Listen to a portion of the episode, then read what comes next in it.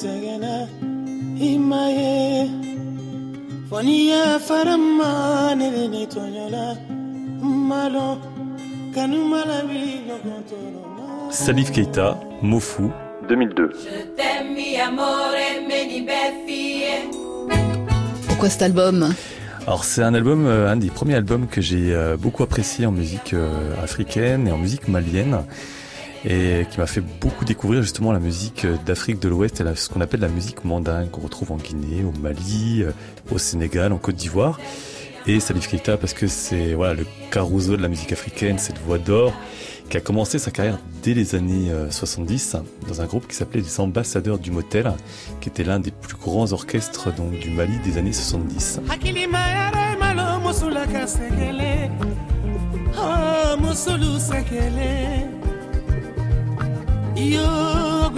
Hɛ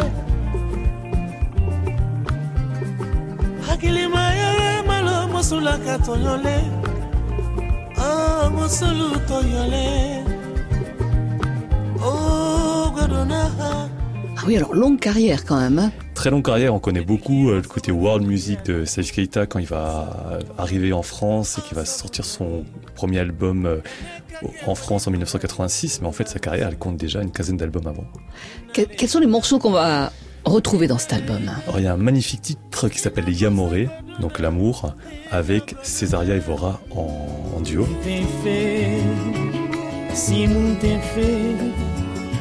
não ama se me de confiança, não era mais visão.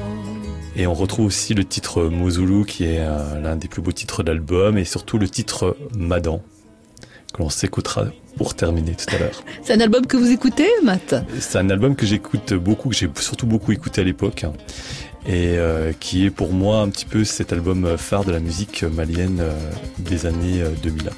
Le morceau qu'on va écouter? Madan.